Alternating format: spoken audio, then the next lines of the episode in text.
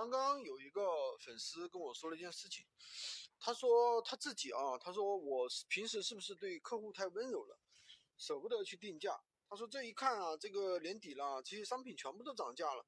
我说是啊，现在的话马上过春节了，对不对？那商家那边这个啊，工人的工资是不是上升了？过年了你得给人家额外的加班费吧，对不对？运费肯定也涨了呀。所以说这样的话。那么这个价格肯定是涨了呀，对不对？我们也没有办法，我们也只有涨价呀。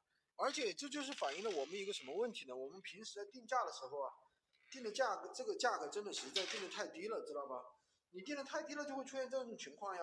你价格定的低，客户有时候还不买你的账，还跟你砍价，对不对？所以说我们要考虑我们怎么样去利用阶梯价格。阶梯价格这个方法已经讲了很多次了啊，我们怎么样利用这个阶梯价格？去提高我们的利润，知道吧？就是肯，就是有很多客户呢，对价格肯定是很敏感的啊。闲鱼上确实是有很多这样的客户，但是呢，也有很多人他是对这个价格不敏感。那我们就可以利用这样的一种方法，对不对？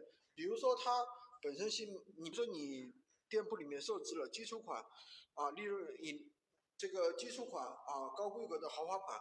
那么有些人他就喜欢买买豪华款，那么这样的话，那这个客户的话，他就是怎么样呢？他就是啊，能够我们就是能够利用这个最低的一个规格来吸引大量的一些低价客户去购买这个低规格的一些款，然后呢，来提升这个产品的一个曝光量，提升这个店铺的一个权重，对不对？这所以说这就是一个很好的一个方法。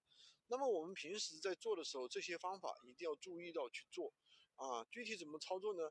那其实我们前面的课程也讲了很多，所以说平时我们要追求利润啊，我还是那句老话，一定要敢于去定价，不要怕，不要怕，不要怕啊！我定价定高了，卖不掉怎么怎么样？有个粉丝很搞笑的，他卖了个六千多块钱的东西，我问他你赚了多少？我说你赚了一千有没有了？他说没有的，我只赚了两百，我这都是服了。六千多块钱的东西，这是一个很大的一个大件，对不对？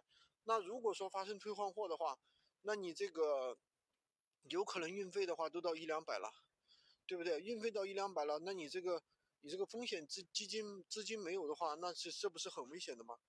好的，今天就跟大家说这么多啊，一定要敢于去定价。喜欢金哥的可以关注我，订阅我的专辑，当然也可以加我的微，在我头像旁边获取闲鱼快速上手。